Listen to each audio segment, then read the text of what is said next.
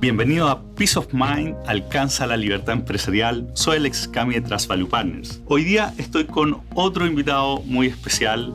Tiene una historia tremendamente interesante. Él es ingeniero comercial de formación, pero después hizo una carrera muy exitosa en el ámbito retail. Fundamentalmente fue gerente general de Ripley Perú, después gerente general de Almacenes París acá en Chile y volvió a Ripley como vicepresidente de Ripley. Lo interesante es que hace tan solo 10 años se independizó y hoy día, después de solo 10 años, es el segundo exportador más grande en nueces, es el número uno empresario en el mundo gastronómico no fast food y además de tener varias otras cosas como una cadenas de retail, de vestuario de alta gama como Armani Exchange, Boss, Emporio, entre otros, y además temas en el mundo inmobiliario y otras tantas cosas. Andrés, muchas gracias por estar hoy día conmigo. Gracias, Alex. Un gusto estar acá. Solamente para aclarar, hay algunas cosas ahí en que tenemos socios muy talentosos, como en las nueces y en temas inmobiliarios, y en algunos negocios que no son tan buenos para que no, para que no suene tan fantástico. Negocios son bastante difíciles y que han estado difíciles estos últimos años, como el retail de vestuario. Y sí, en gastronomía tenemos alguna estrella ahí que nos ha brillado y que nos ha permitido estar en una buena posición. Hoy, antes de entrar a eso, yo no conozco tantos casos de ejecutivos que salen del mundo corporativo y, lo hacen también en el mundo empresarial. ¿Qué crees tú que, ha sido la clave en esto?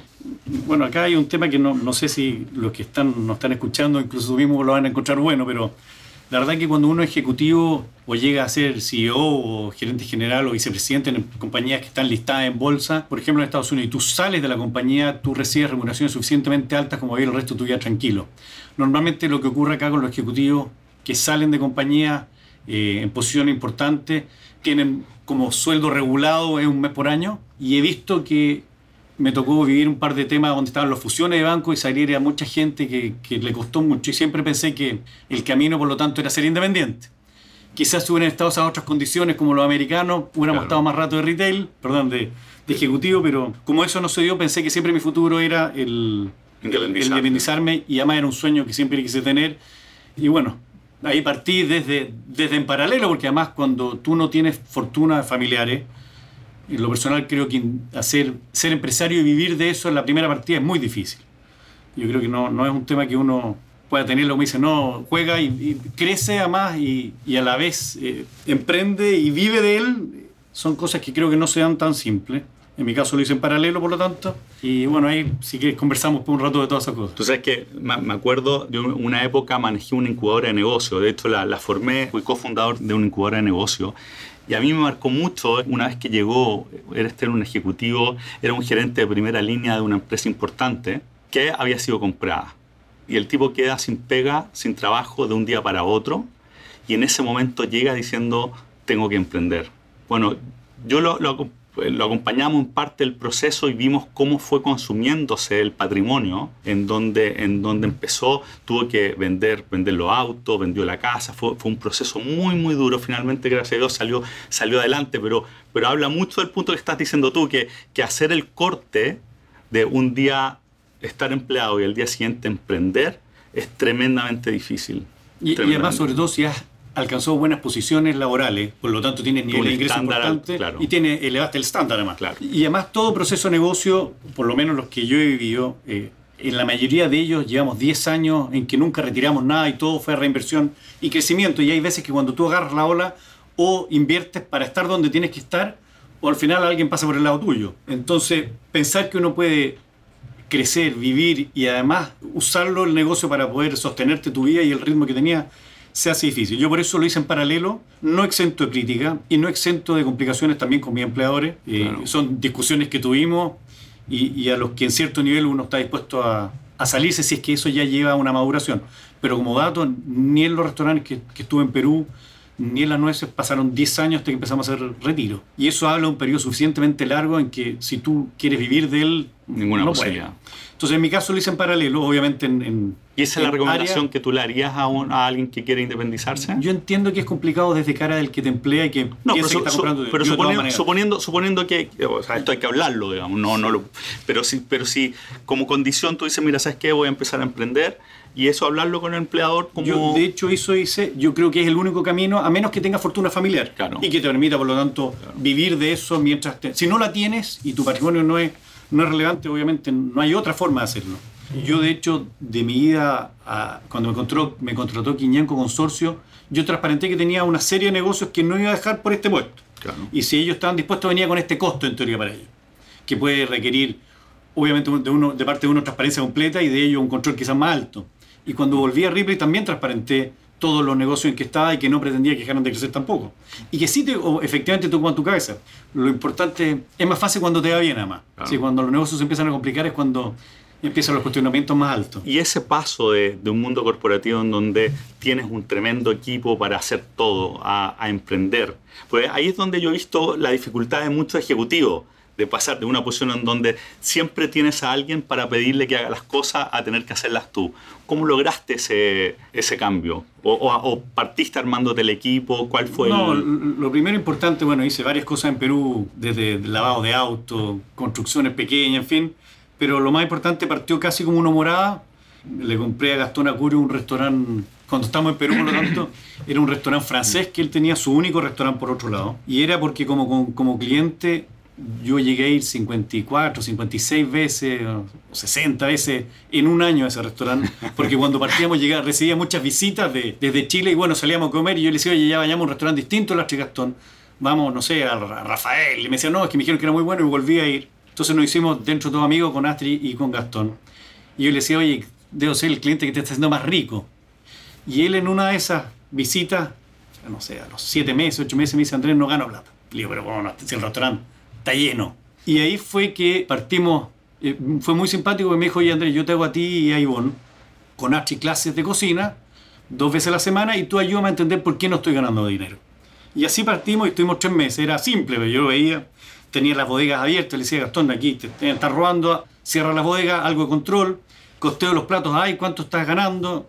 Decía, "Mira, no, no, yo pongo los costos de los platos más o menos así como al mercado, pero ¿cuánto te cuesta el plato? No, no saco números, bueno, costemos los platos, vi que el Astrid está sacando la plata de la caja, dile que no puede sacar la plata de la caja para que haya un cierre de caja ordenado, y un fin de cosas que nada, que ningún genio haría, sino que simplemente de solo mirar uno entiende que ocurre. A los tres meses, obviamente, yo le pregunté cómo había con los avances, yo seguía con mis clases de cocina muy feliz, y me dijo que no había podido cerrar la bodega porque eran gente que trabajaba con ellos muchos muchos años, años, entonces cultural. era un tema de lealtad que era imposible, sus jefes de cocina obviamente no, no tenían idea cómo hacer un costeo de los platos por las mermas y por, por otras cosas, porque mismo, las mismas cosas las usaban en varias cosas, entonces no era tan simple y que la Archie era muy desordenada. Yo le ofrecí, obviamente, dejar de hacer las clases de cocina para que no hubiera un abuso del tema. Seguimos y ahí me dijo él, Andrés, llegó un día a la oficina y me dice, te vendo la mitad de mi restaurante. Porque con eso, al tener un socio tercero, me dice, yo ya puedo decir que el malo eres tú. Claro. Archie no puede meter la mano en la caja porque tenemos un socio y me ayudaba a costearlo. Y así fue. Y compramos un restaurante, en, esto fue el año 99, y yo llegué el 97 a Perú bueno, 97 a finales, fue el 98 y esto fue al principio del 99. Y fue muy increíble porque pasamos de efectivamente no tener resultados a hacer un- unos resultados el primer año, seguía siendo un restaurante francés, que fue memorable. Es decir, El cambio fue el cambio notable. fue increíble porque él tenía lo más importante, tenía los clientes. Claro. Es decir, la venta estaba, era un tema de, de Era de gestión. de gestión atrás. Hubiera sido más complicado si no tuviera los clientes. Claro. Y de ahí, bueno, eso fue obviamente con deudas, tú, tú puedes hacerlo, pero ahí empezó ya, bueno, obviamente vi un, ya Una- pasó de ser un, un tema eh, como simpático de, de que ocurriera a verlo como un negocio. De ahí nos fuimos, eh, nos encontramos con Gastón en Nueva York, empezamos a mirar ideas para abrir un, un nuevo formato, yo decía, Gastón, aquí, aquí, esto es la papa, digamos, sí. Estábamos ganando mucho. Nos fuimos a recorrer un montón de restaurantes y eh, nos enamoramos del Dinan de Luca. Yo no sé si lo ubican, pero es como un, tiene restaurante, pero tiene mercado, vende los fiambres, vende los mejores jamones, tiene los mejores quesos, vende pan, tiene otras cosas. Y así nació el, el Tanta, que fue el segundo Ujú. local que abrimos allá. Obviamente había que poner 800 mil dólares, le digo Gastón, hay que poner mitad mitad para el nuevo proyecto, porque ya estábamos 50 y 50. Y como buen artista ya se había gastado lo primero que pagó, y por lo tanto No tuvo, no tuvo lucas para poner. Y lo que ocurrió ahí es que yo dije, ok, yo pongo el 100% de la inversión, me recupero la mitad y volvemos a quedar 50 y 50. Si el Astrid fue bueno, el Tanta fue ya memorable. Ya de nuevo fue una cosa que, que me sorprendió a mí el nivel de resultados, el nivel de ya de gestión que empezábamos a tener. Este fue el primer restaurante como más peruano, el primero era un restaurante absolutamente francés. Y a partir de ese, bueno, salió el, abrimos el restaurante La Mar, nuevamente con las mismas condiciones, porque en ese momento él ya se había comprado un campo, se había comprado caballos, que era su sueño, y cuando hubo que poner los dineros para La Mar, tampoco los tuvo. Y usamos la misma fórmula, yo la ponía y me recuperaba, por suerte habían sido buenos negocios, entonces... Y así, así empezamos a crecer, llegamos a tener, no sé, 16 restaurantes, empezamos a franquiciar, empezó a ser un tema importante. Obviamente empecé a tener problemas con los dueños, de donde yo trabajaba, pero de alguna manera ya era suficientemente importante como a no dejarlo ir. Yo, revolviendo la pregunta inicial, yo creo que, que, una de las formas de hacerlo mientras no compitas con tu negocio, entendiendo que tú tu tiempo lo dedicas en cuerpo y alma al negocio donde estás viviendo y además, mientras te vaya bien, además es más fácil, yo creo que una de las formas de emprender y una forma de, y puede ser participando con un socio que sea el activo, o sea, hay, formas de hacerlo que no, que no sea, evidentemente no puede ser a costa de, del empleo. Y, por otro lado yo tenía mi señora que estaba allá, eh, ingeniero comercial, salió a más número uno en, su generación en la Chile, y ella estaba mucho más dedicada y, preocupada. ¿Y cómo, cómo, bueno, ahí te viniste a gastronomía acá en Chile, trajiste... Yo me empecé a abrir el tema gastronómico acá, yo me regresé en 2005 como gerente general de Almacenes París con Quiñenco Consorcio, que transparentamos esos negocios y empezamos a abrir con un amigo que una historia más larga, empezamos el tema de abrir el tema de la, de la agricultura con las nueces. Donde ahí sí tienes socio, porque a diferencia del tema gastronómico, hasta el día de hoy al menos no, no tienes socio. Sí. Y ya la gastronomía en, en la ¿Y por qué te metiste al tema nueces? ¿Qué te, qué te, qué te atrajo? Porque era en, tierra. diversificar, es tierra, es, es como algo que... Porque tú acá inviertes sobre... En la mayoría de las veces, si estuviéramos en Milán, que hay calle, o en Buenos Aires, o en Madrid, o incluso en Lima, Lima tiene calle, tú, recorres las calles y tienes inversiones y puedes comprar propiedad y hacer los locales Acá en Chile, nuestras plazas y nuestras calles son los malls. Y por lo tanto, tu forma de invertir es en un arriendo. Entonces, obviamente, no te quedan activos como respaldo si todo el valor residual, digamos, es muy cercano a cero porque incluso las inversiones que existen dentro no tienen valor. Entonces, es un negocio flujo. Y era la idea era invertir en algo que tuviera un poco más de consistencia que, que, diversificara riesgo. ¿Y la ropa? La ropa llegó como en el... Eh, yo renuncié a Ripley en el 2008 y ya, ya tenía el, el, tema de los negocios en Perú, los restaurantes, tenía los restaurantes en Chile, tenía el tema de las nueces y ahí un año después vino un amigo y abrimos, que, me vino a ofrecer, era un grupo argentino que había que, que habría quebrado en Argentina y que tenía las marcas Armani, Emporio Armani acá en Chile. Y le compramos a ellos, obviamente en pleno 2008 me agarró una crisis, la crisis en 2008 fue terrible. Tuvimos ahí una historia más larga, para un par de cervezas la contaremos, pero, pero, pero como vivencia increíble, porque además es justo encontrar, yo en julio y en septiembre empezó a, a reventar esto y yo que quería hacer un montón de proyectos nos detuvimos y estuve como en un, en un hold, digamos, cuatro o cinco meses, viendo que hacía mi día casi pedir perdón y tratar de volver, digamos. Hoy, hoy día hoy estás manejando varios negocios. ¿Cómo lo haces? Eh, ¿cómo, cómo, te, ¿Cómo te divides entre industrias tan distintas? Eh, Básicamente por día. Trato de...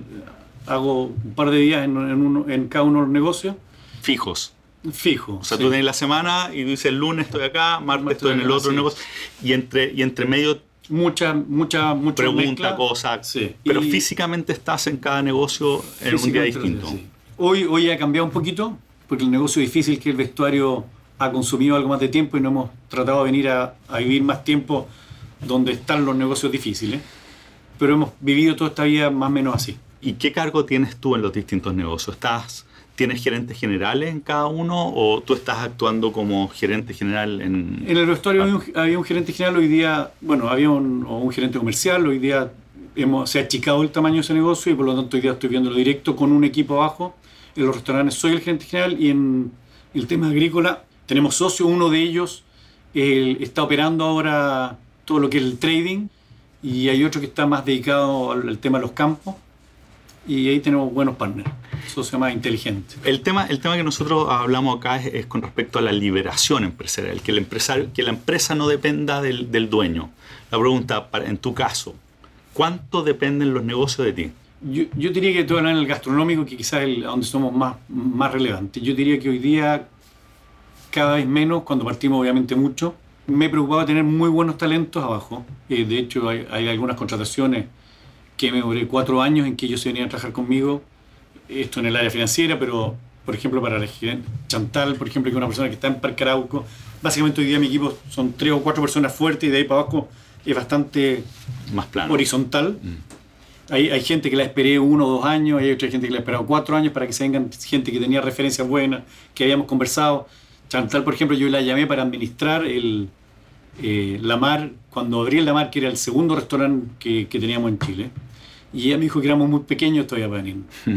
y cuando abrimos tanta, ella le fue a buscar de nuevo y, ¿Pero cómo, ¿Cómo, sabías que era la persona? ¿Qué, qué te hace? Porque había escuchado que la forma de administrar son gente bastante que, que opera muy bien. Por otro lado, Bogdan, por ejemplo, yo, él se vino conmigo cuando yo me traje los restaurantes de Perú, eh, que tiene una visión quizás más estratégica del tema, y hay otros que, son, que, saben operar muy bien.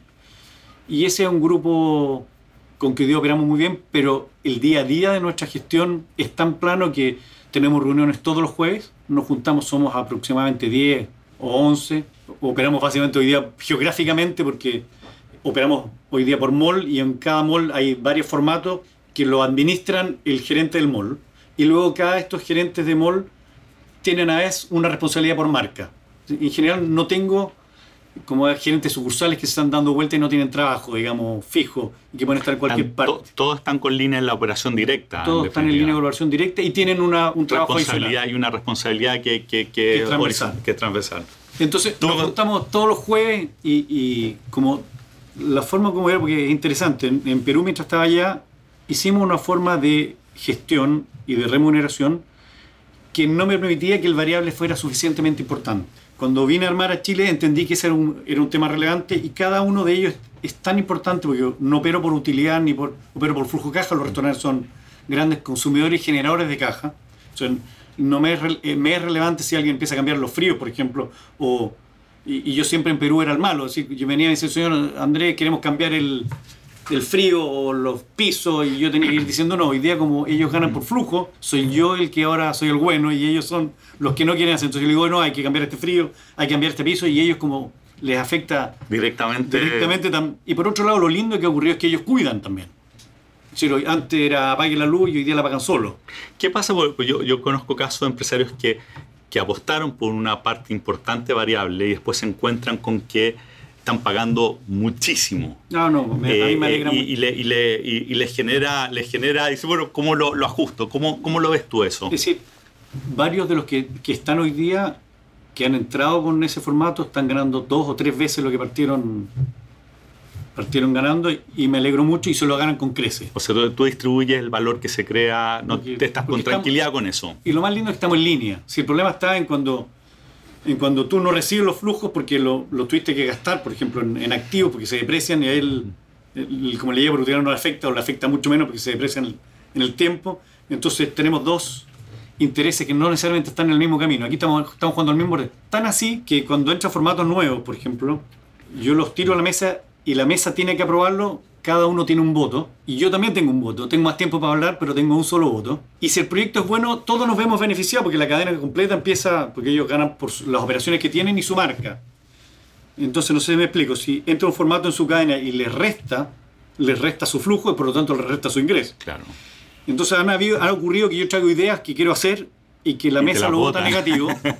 y yo digo, ok, y así funciona tengo más tiempo, trato de convencerlos a veces porque quiero hacerlo y la mesa lo ha rechazado. A mí me han, re, me han rechazado proyectos. Y otros lo hacemos. Y son 10 personas 10, las que están participando que y cada uno tiene el mismo voto. Igual, mismo. o sea, tú, tú eh, democratizaste mucho la, la, la, toma de decisión en definitiva. Sí, porque, porque te permite estar involucrado y, y hace otra cosa muy simpática que es que la ayuda entre ellos, hay muy poco egoísmo entre ellos de uno beneficiarse de lo otro hay, hay cosas que ocurren así que, que uno puede... Y aquí hay, hay, mucha intención de ayudarse, porque obviamente todos ven, van en, la, las líneas que a ellos les competen, pero transversalmente. Entonces el gerente, por ejemplo, no sé, Chantal, por ejemplo, es dueña del Parque Arauco, pero ella tiene la marca Tanta, y los Tanta están en otros siete malls. Entonces, si Tanta va mal en los otros malls, le resta a ella. Entonces ella está obviamente preocupada de que a ellos, te fijas, horizontalmente les vaya bien también. Claro. Entonces cuando entramos en una marca nueva, por ejemplo, que hemos entrado a lo último, un Tecahuó que se hizo una, un, un- todo un lanzamiento nuevo, o Barra Chalaca que salió de nuevo, o Mu que acabamos de abrir el primer formato, pero ya vienen tres en camino, se aprueba en la mesa y cuando ya estamos, estamos todos juntos. Entonces, imagínense si uno fuera contrapelo de la votación y le resta, bueno, podrían decirte Andrés, yo no quería o el grupo quiso y mira, ahora estamos perdiendo todo y le, ¿me entiendes? Están muy alineados y se hace una inversión de, de aporte, la gente desde distintas perspectivas y son muy distintos además. Hay algunos que tenemos que son muy conservadores, otros que son absolutamente agresivos, otros que son preocupados más del- de la historia que hay detrás, otros que son ¿Y cómo haces para que el, eh, haya una, una- un ambiente el cooperativo, más allá de que estén alineados en términos de, de los resultados? ¿Cómo, cómo haces para, para que, para que fluya el tema dentro? nos llevamos muy bien como equipo. Somos de verdad, uno siempre dice como una familia, pero este grupo es muy cerrado, chicos. Hemos vivido ciertas cosas y no- nos ayudamos, nos cooperamos y nosotros con ellos hay una relación directa y cercana. Dame un ejemplo de, de cosas que, que ocurren. Es decir, si alguno de ellos está en problemas, nosotros estamos, no, solamente, no, no solamente, el tema de- de- del, del trabajo, sino que el trabajo. humanamente. humanamente y económicamente, pero humanamente somos preocupados y, y- y yo diría que es un tema que es muy relevante porque además no es que uno lo quiera crear, se crea porque pasamos mucho tiempo juntos. Y son muy importantes, no solamente la estructura, son muy importantes como equipo, es decir, nos sentamos a una mesa a alguien, por ejemplo, cuando a veces toca que se crea una- un lugar nuevo, esa persona no entra ahí a nuestra mesa. Toda la gente lo va conociendo y llega un momento y dices, ok, se ha ganado, no sé si el derecho a entrar, pero se ha ganado la el espacio. confianza para que pueda entrar a nuestra mesa. Y es una mesa donde conversamos de todo, de nuestras dificultades, de, nuestra- de- de nuestras ventajas. Eh, cada cierto tiempo hemos tratado de, de que cada uno trae una lista de aquellos casos que son emblemáticamente que la gente tiene problemas que son fuera del tema laboral. Y lo hemos tratado de hacer dos veces al año, que cada sucursal, digamos, trae un caso emblemático que tienen problemas y tratamos de ayudar a uno de ellos fuera, del, fuera de la caja, digamos, Perfecto. integralmente Perfecto. son cosas que van permeando de, de que no están solos. Es decir, no como tenemos algún número extranjero importante, se muere un familiar y no tienen dinero, nosotros los lo, los mandamos o ayudamos. Hay un poquito más, no sé si es mucho más, pero es suficientemente más nuestro involucramiento como para que la gente sienta que es, un sentido de pertenencia. que es un sentimiento de pertenencia. Y eso que hay muy, muy alta rotación. Pero las capas de arriba sí lo sienten. Oye, dime una cosa, y en términos de, de, de tu manejo con, con el equipo, ¿qué, ¿qué cosas tú no soltáis? ¿Qué cosas son las que tú ves y que no... Esos son de la vieja escuela, pero que nos soltamos es la billetera. La billetera. La chequera es algo que Tú firmas y todo. firmo yo o, o básicamente firma mi señora hoy día. Y, y yo creo que hay un, un valor en- en- entre que eso te llegue, a veces son una mirada de... Antes era más entretenido todavía porque recibíamos la factura. Tú entiendes si la factura tiene Mm. es la 1, 2 o 3, bueno, ya, ya algo raro porque estamos contratando a alguien que tiene tan poca experiencia. ¿No es cierto? O porque puedes comparar precios. Es decir, hay varias cosas que uno hace o quién es el que le estamos comprando. O hay varias cosas que uno leía con más facilidad cuando tenía la factura física. Hoy día la recibimos igual, pagamos obviamente con transferencia, pero esa revisión centralizada del manejo de la chequera, de la tranquilidad que, que los fondos se hacen cuando uno lo... Nosotros le agregamos valor todavía. ¿Y, y qué, qué otra cosa? Por ejemplo, cosas que cuestan harto es todo el tema de la innovación, de, de- del crecimiento. Eso, eso, ¿Cuál es tu rol ahí?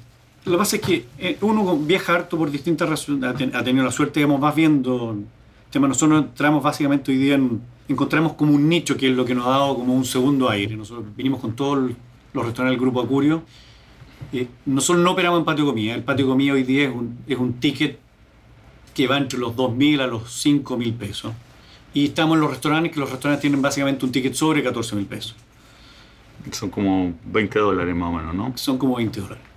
Y ahí hay un nicho intermedio, que es el que nosotros hemos encontrado muy fuerte, y donde tenemos además eh, talentos o quizás por, por tamaño algunas ventajas que, otros no tienen. Encontramos, hay un nicho aquí que es entre los 6 mil y los 12 o 14 mil pesos. Y ese es un target que es muy interesante porque básicamente lo que logramos con ese precio es dar una, ¿no es cierto?, hacer un restaurante atendido a la mesa, con calidad gourmet, y que no, es que no es para bajar a aquel cliente que hoy día va al boulevard y se sienta un restaurante más, sino que a todo aquel cliente que hoy día va a los patios de comida o a los fast food y se gastan no sé, hasta 5 mil pesos y por 3, 4, 5 mil pesos más o 2 mil pesos más, pueden avanzar este ticket. Hay un montón de hambre por crecer, que gente que, gente que el avance de la economía, el avance de la sociedad ha permitido que tengan más recursos, pero no les alcanza para triplicar para irse a, un, a uno de estos restaurantes volver. Nosotros logramos hacer esto básicamente pues son en tamaños menores, en una carta más reducida, aprovechando nuestros volúmenes de, de compra. Y hoy día en tamaños de 150 o 200 metros damos un, un, servicio que es con calidad gourmet, con atención a la mesa y que la gente está disponible y que ha sido exitoso en sentarse a vivir esta experiencia por poco más. Y es mucha la gente que entiendo, por lo tanto, estaba sentado hoy día en los patios de comida que tenían la disponibilidad de recursos, pero no tenían esa oferta. Y hoy día hemos capturado eso Partimos con algunos formatos. El primero fue la sanguchera. Compramos algunos formatos después que transformamos. Hoy día tenemos cinco formatos de alimentos eh, que están yendo a ese target básicamente. Y por otro lado se ha dado que... Eh, los malls, la transformación que ha habido en términos de la comida como... como, como el crecimiento del retail por una parte ha ido en, en, caída, se ha visto golpeado. Uno es el e-commerce, otros son los cambios culturales, los millennials y los centennials vienen con, con otro chip en el sentido de vivir más experiencia y comprar menos vestuario, viajan, comen. Y los malls, por un lado, han ido disminuyendo estas áreas y han ido creciendo. Incluso Mall Plaza, cuando salió ahora Bolsa, habló de retailtainment, que es cambiar metros cuadrados de retail tradicional por entretención. Y aquí el 80% de la entretención es gastronomía. Y se ha ido creando estos nichos donde nosotros lo que básicamente queremos, queremos hacer es copar con la oferta y tomar casi toda la demanda, ¿no es cierto? Entonces se crean 7, 8 espacios, nosotros hoy día ya tenemos 5 formatos. Entonces hemos ido copando en todos estos espacios parte importante de nuestra oferta y, ahí es donde estamos creciendo de forma...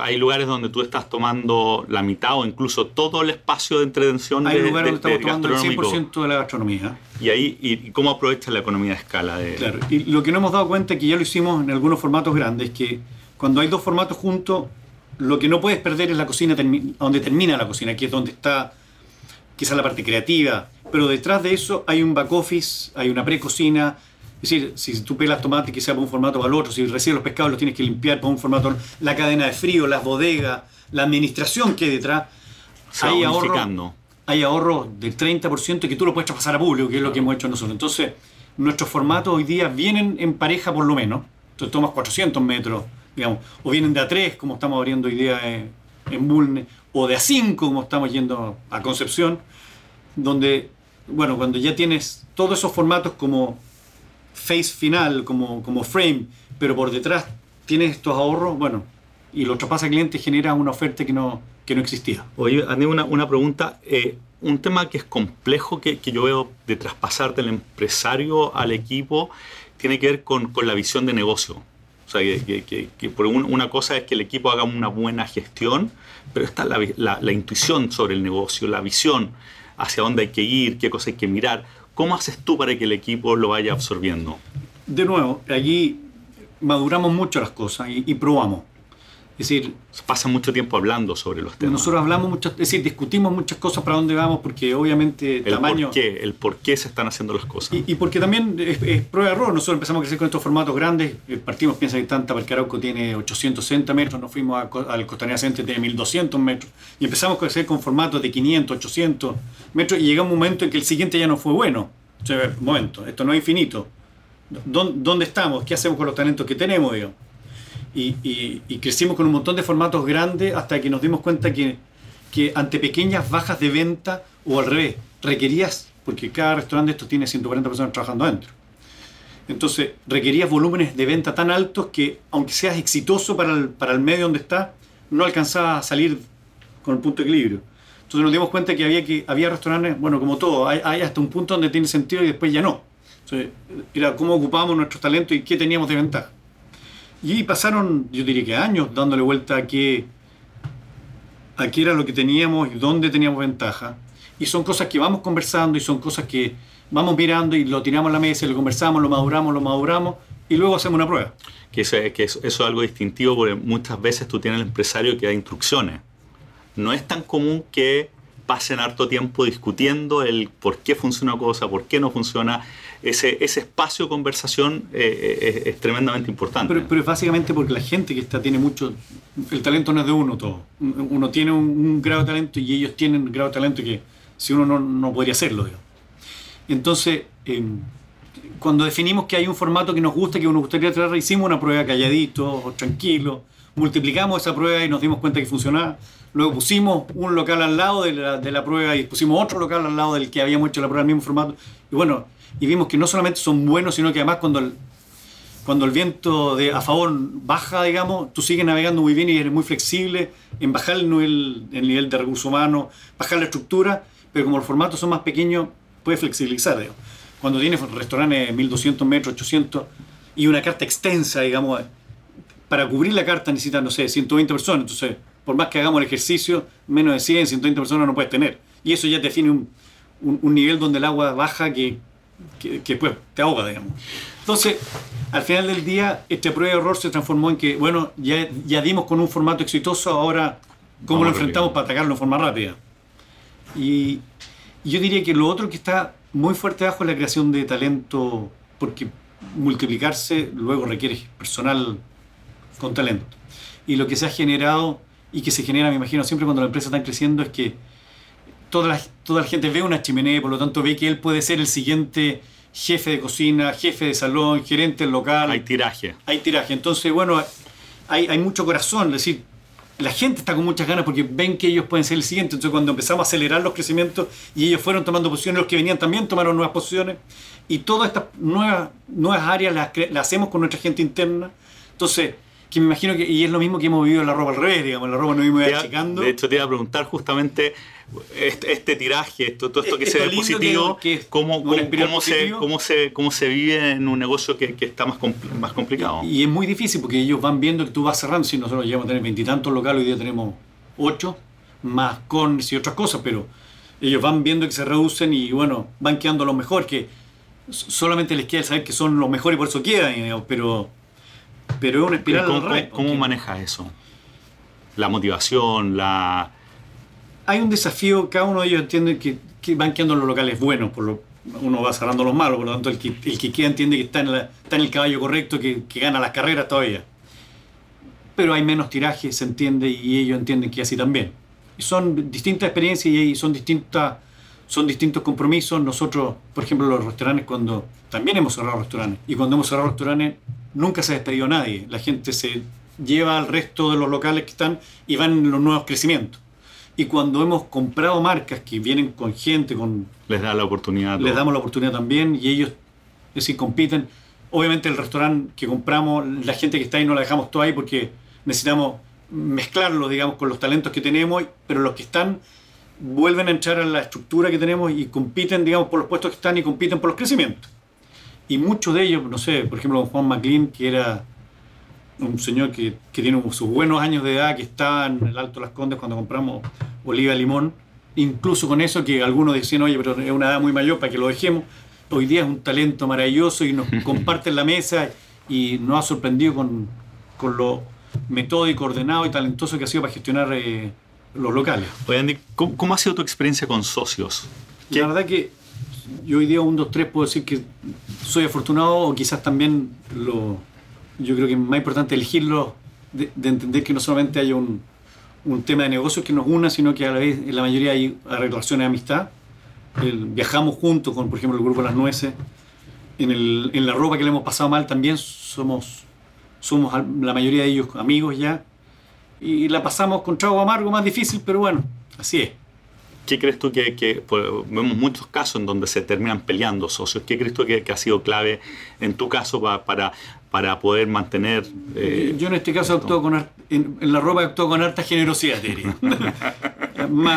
con harta generosidad porque entiendo que, bueno, más que mal también muchos de ellos entran porque uno está y esto es como una evolución de mano a, a, la, confianza. A la confianza. Aunque entiendo que todos son adultos y entran a los negocios porque... Mm. Pero en este caso... Eh, uno no solamente con trabajo, sino que además con algún otro gesto les demuestra que está colocando todo lo mejor de ti en negocios que no son, que no son buenos. Y, ellos han tenido la paciencia de entender que, bueno, entramos en un negocio que no era bueno. porque se transformó en bueno, porque tuvo su, tuvo su periodo que fue bueno, digamos. ¿Y, qué, lección sacaste tú de, esto? Pues, Yo debo reconocer que en el, tema vestuario no lo vi venir. No, no sé en qué momento porque no es que el, vestuario fue malo porque vino el e-commerce, porque la venta del e-commerce más la suma de tu venta física no, suma la venta que tenías antes. Eh, yo creo que quizás en algún momento el tiempo nos engañamos por la cantidad de argentinos que llegaron, la cantidad de brasileños que llegaron, que hoy día con, sus economías más estables volvieron a consumir en sus propios países, por lo tanto ni los argentinos ni los brasileños vinieron a comprar en masa y sentimos esos golpes yo, son sustos que yo tengo. Yo digo, bueno, me puede pasar esto en las otras áreas que también estoy. ¿Qué errores cometimos? No, no leímos bien a los consumidores. Es muy probable. Las decisiones con respecto a cuando uno tiene mucha caja, por ejemplo, que estamos conversando antes. Sí, eso nos pasó. Nosotros en el, vestuario, en algún momento que éramos relativamente exitosos, entramos socios para seguir creciendo con más velocidad, nos encontramos con los dineros en todas las marcas o todos los que teníamos marca empezamos a tomar muchas marcas y por lo tanto en esta competencia que tú ibas por una marca, la podía, algunas ganaba y otras las perdía con un tercero, entonces tenía muchas ganas de seguir y tomamos muchas marcas que el exceso de dinero te hace que, con, que flexibilices quizás tus parámetros de... O sea, la, rigurosidad en la toma de decisiones, eh, tú dirías que, hay que mantenerla en el momento, en el momento de vaca gorda. Hay algunos empresarios importantes que me dieron algún consejo cuando me dijeron, mire Andrés, me decían, los buenos empresarios son aquellos empresarios que dejan pasar muy buenos negocios también. Mm. No, lo toman todo. Cuando me vieron a mí tratando de tomar eh, todo lo que pasaba. yo creo que parte de los errores fueron eso. Nos vimos con un exceso de caja que, había que usarlo en el momento en que quizás era más ebullición. Llegaron todas las marcas a Chile y uno quería ser parte de los que tenían las marcas, no, no las que pasaban por el lado. Y, eso lo hemos tomado con algún grado de, de información para los otros negocios que estoy en, ir con tranquilidad, mantener los parámetros para mantener la rigurosidad y, no volvernos locos en... ¿Qué otros consejos recibiste de, de, mentores, de mentores que te, que te han, acompañado durante, durante estos años? No, yo diría que muchos con el nivel de endeudamiento, muchos con parámetros de decisión. Yo no, no tengo un directorio formal, pero tengo muy buenos amigos que me hacen de directorio, algunos con que nos tomamos café, yo tuve la suerte, hicimos un negocio junto con Pablo Tenner y Pablo Munizaga, que son dos, bueno, no sé si la mayoría los conoce, uno es ex Boston Consulting, Pablo Tenner fue mi jefe más en París, pero era el gerente general y CEO de, de Falabella y un destacado empresario. Tú tienes una especie de mastermind con ellos, hablábamos. ¿ah?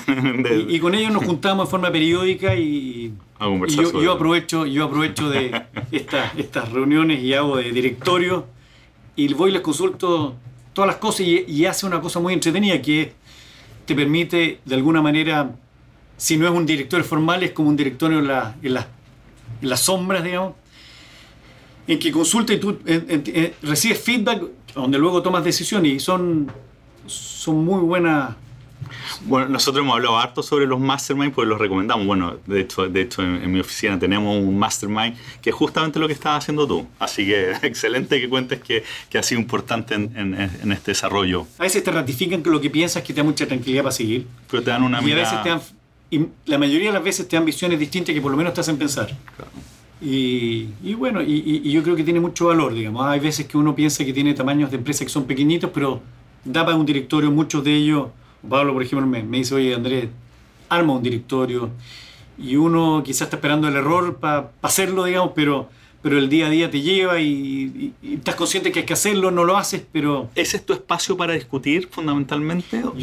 ¿Cuánto espacio tiene? ¿Cuánto yo, yo mucho con ellos, con Pablo Tene, Pablo Munizaga, Sergio Hidalgo, Alejandro Herani, que son mis socios en las nueces. En las nueces, porque también con el equipo habla, habla harto, tu señora, seguro. Mi señora es la jefa y con ella no hago nada sin que ella lo autorice o no lo autorice o que nos pongamos de acuerdo. Tienes, tiene harto espacios para, para, para pensar. Y, con Ivonne mucho, porque de alguna manera no hemos tenido nada y si ahora tenemos algo, bueno, si algún, la vida da muchas vueltas y uno puede, puede encontrarse con que de vuelta no tienes nada y, y por lo menos lo vivimos juntos en la buena y en la mala, digamos. Una cosa, en términos de la mentalidad del empresario, ¿qué crees tú que, es importante? O sea, ¿qué, ¿cuáles son los elementos que tú, tú dices, mira, este empresario tiene, tiene pasta? Yo primero que hay que tener gusto. Hay mucha gente que es un tema de personalidad. No todos pueden ser empresarios.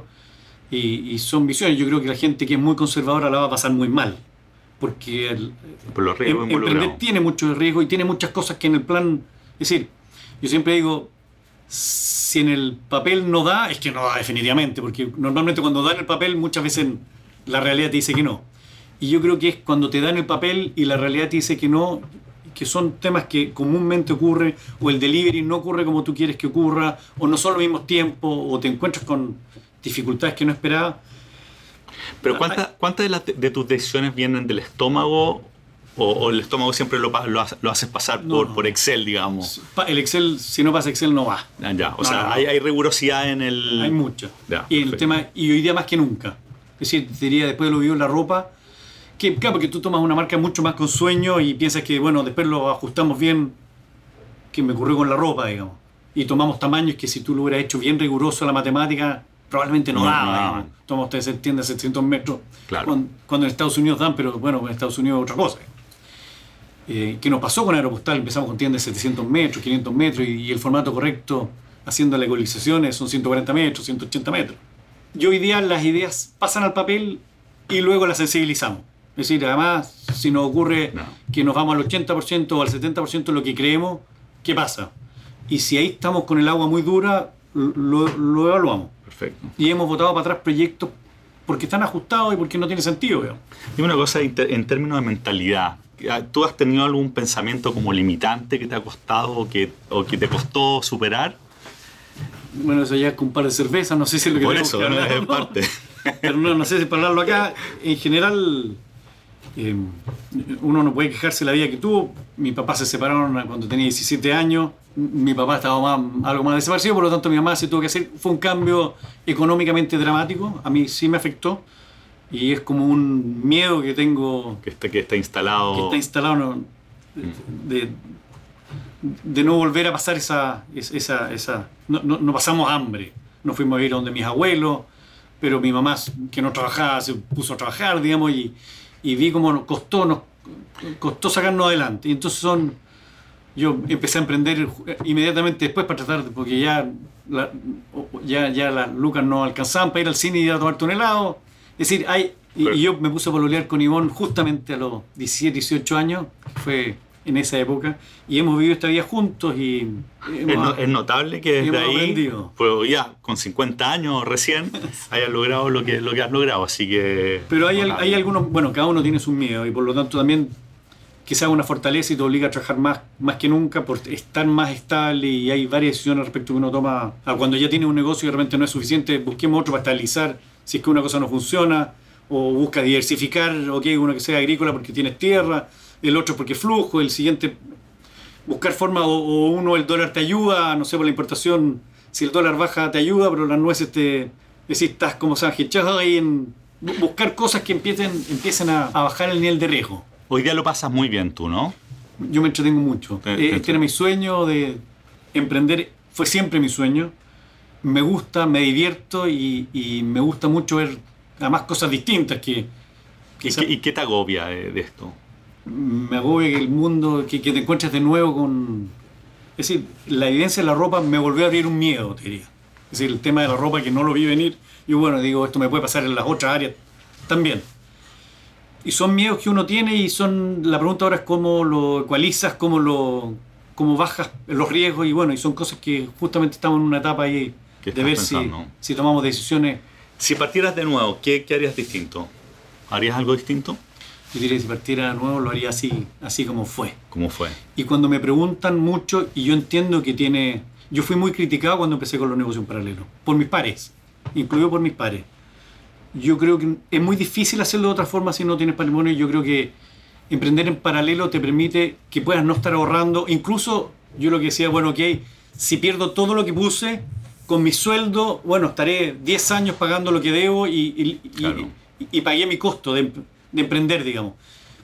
Pero, pero emprender sin una red de protección y esperar que todo te salga, normalmente no ocurre. Así, yo digo, en los negocios que he estado, tanto en las nueces como en la ropa, o, pasaron 10 años hasta mi primer, retiro.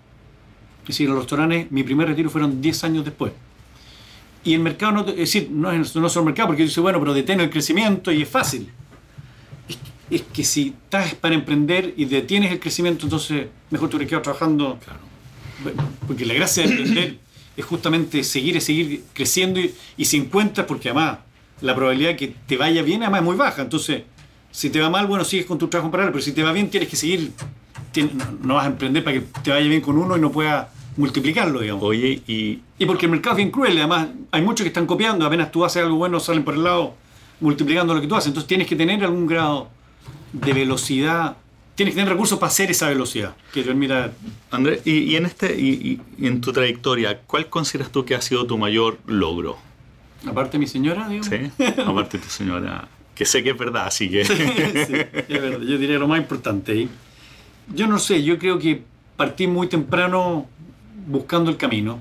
Muy temprano y antes de, de eso, haciendo cosas, son cosas que uno tiene en el ADN de querer emprender no sé si hay una cosa que sea mejor que otra, pero sí creo que la gente con, que te rodea es, fundamental. Ojalá tenga los talentos que uno no tiene, digamos, que sea complementario, porque si están los dos con el mismo talento es más difícil. Eso requiere un trabajo con el ego importante, ¿ah? porque los empresarios no siempre tienen, tienen la claridad de dónde están, dónde están sus limitaciones, ¿no? pero probablemente va madurando en el tiempo y lo entiendes. Quizás con el paso de los años empiezas a entender más claro. Yo diría que por el tema de gastronomía tenemos talentos complementarios muchos, desde el, eh, Elvis, que es muy importante para, nosotros, el gerente de la finanza, hasta, no sé, el, equipo que está dedicado abajo, que tienen, que tienen talentos distintos. Si todos tuviéramos el mismo talento, no hubiéramos podido hacer lo que estamos haciendo. Entonces, esto se complementa porque parte de una idea o parte de un, de un concepto que alguien vio y luego se, van, se va haciendo hasta que tiene una forma buena con el grupo. ¿Hay alguna pregunta que tú te haces permanentemente?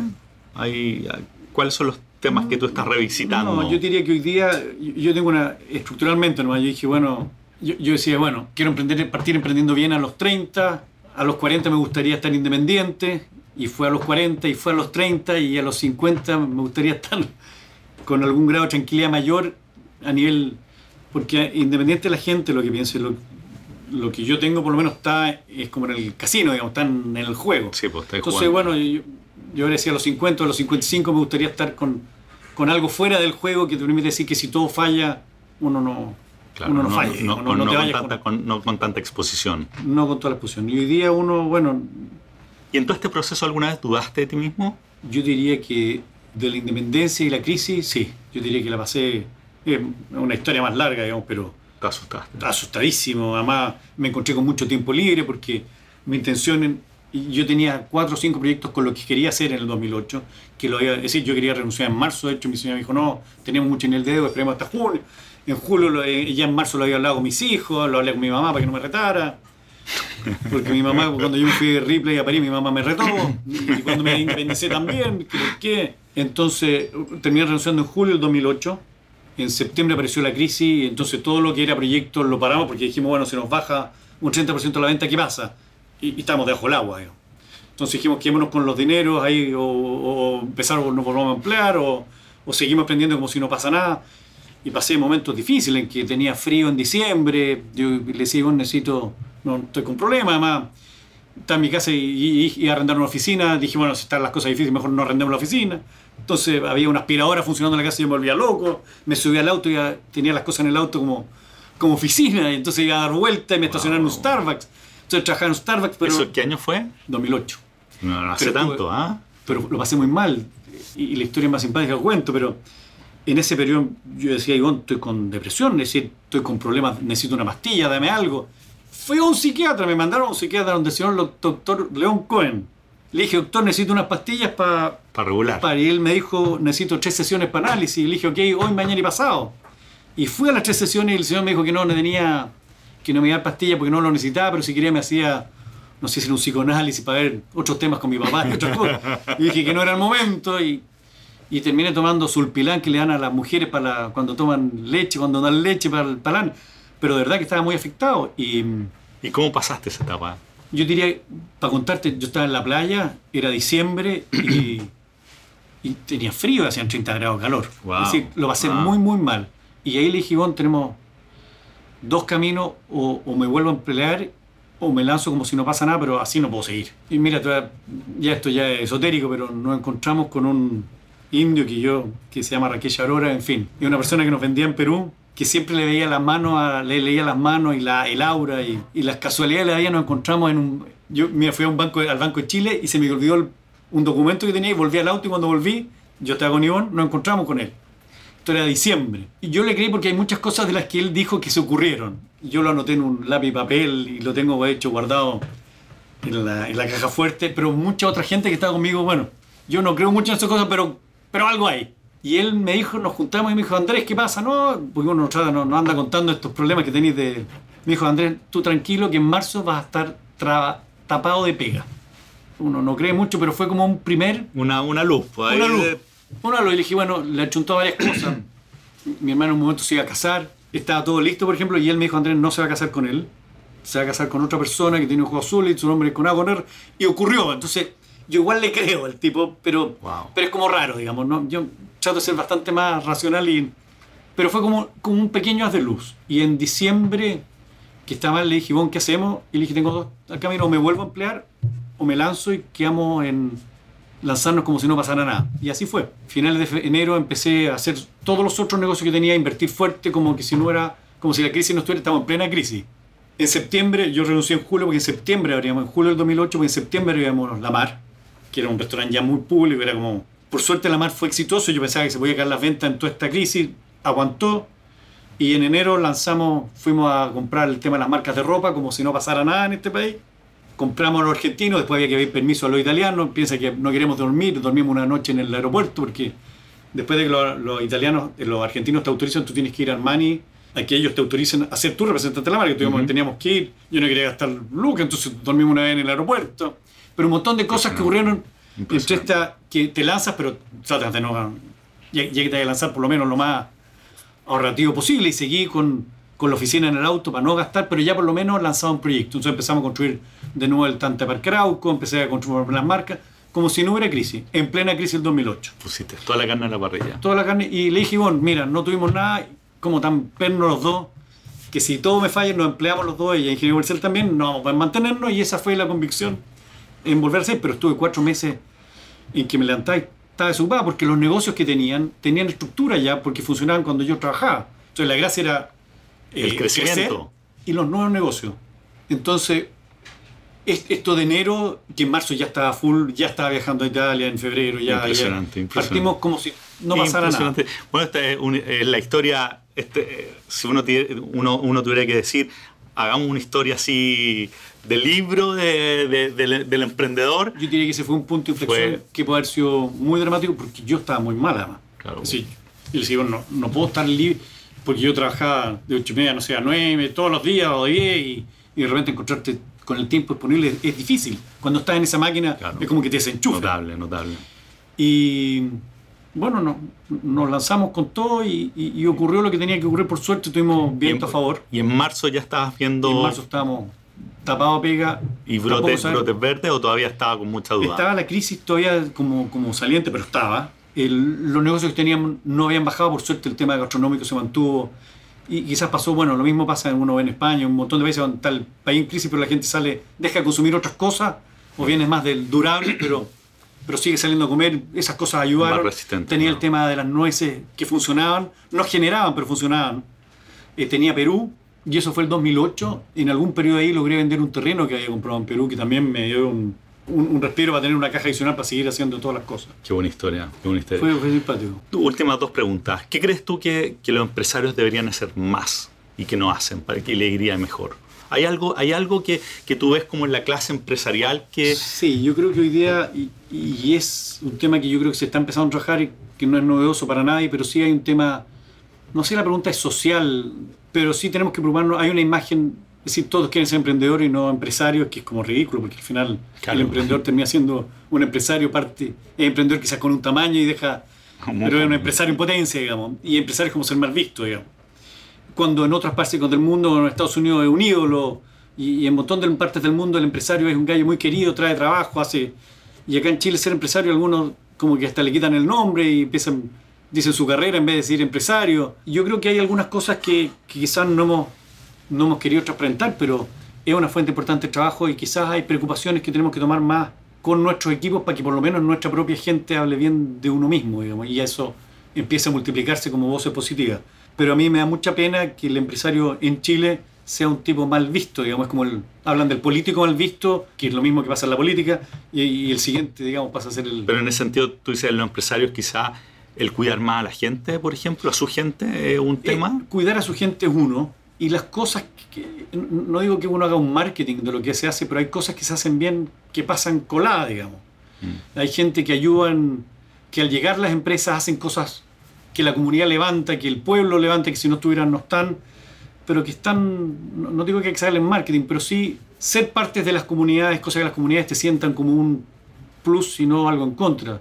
Y las empresas donde están ayudan, digamos. Hay muchas empresas que llegan a ciudades donde es, la fuente de trabajo, digamos. Y eso hay que cuidarlo y si se puede pagar, yo no digo sobrepaguen cosas que queden fuera del mercado. Estar preocupar de estar pagando al mercado o algo sobre el mercado, yo creo que son cosas que sí ayudan a que la comunidad te empiece a ver mejor, por lo menos tu propia gente. Una vez uno también tiene ciertos puestos que son de entrada, y, no, digo que no, pero que la gente vea que hay espacios para ellos, que la regla promedio eres un aporte a la comunidad en general. Última pregunta. ¿Qué esperas que sea tu legado, así pensando viste, en el día del funeral? Que, digan sobre ti. A mí me gustaría con que dijeran que fue una buena persona. y, justa nomás. Y de verdad que trato en la vida de, de, ser lo más transparente y justo posible y por lo menos con la gente que me ha tocado trabajar y con los socios que hemos tenido, quisiera creer que eso es lo que uno transmite. Muchas gracias por, por esta entrevista, Andrea. Te felicito por lo que, lo que has hecho. ¿eh? Muchas gracias. Gracias.